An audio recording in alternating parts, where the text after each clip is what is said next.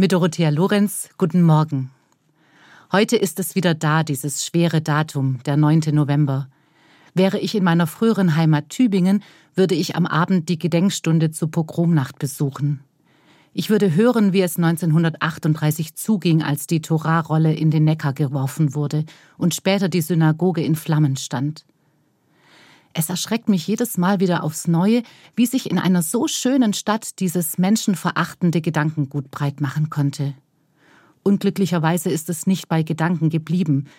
Es war ausgerechnet ein Einwohner der malerischen Altstadt, der sich die tödlichen Pläne zur Deportation der Juden ausgedacht hat, denen Millionen Menschen zum Opfer gefallen sind.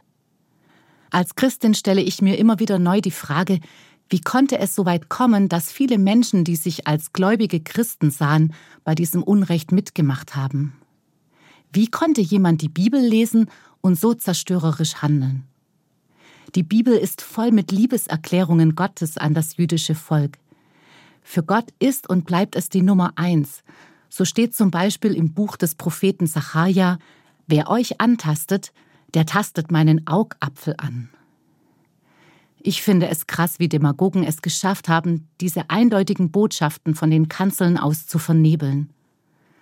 Leider zeigen mir die Entwicklungen der jüngsten Zeit, dass die Gefahr für Jüdinnen und Juden und auch andere Personengruppen nie ganz vorbei ist. Deshalb dürfen wir als Zivilgesellschaft niemals nachlassen, uns für die Rechte derer einzusetzen, die an den Rand gedrängt werden. Der 9. November lehrt mich, gegen Menschenverachtung vorzugehen bleibt eine Daueraufgabe. Denn wie viel Leid hätte verhindert werden können, wenn sich damals die Nachbarn schützend vor die jüdische Gemeinde und ihr Gotteshaus gestellt hätten? Dieses Versäumnis darf nicht wieder passieren. Deshalb will ich mich schützend vor alle Minderheiten stellen, und zwar überall, und egal ob Personen oder Gruppen direkt oder indirekt angegriffen werden. Sei es in den sozialen Medien, in persönlichen Gesprächen oder bei öffentlichen Podiumsdiskussionen. Ich finde, wir alle stehen in der Verantwortung.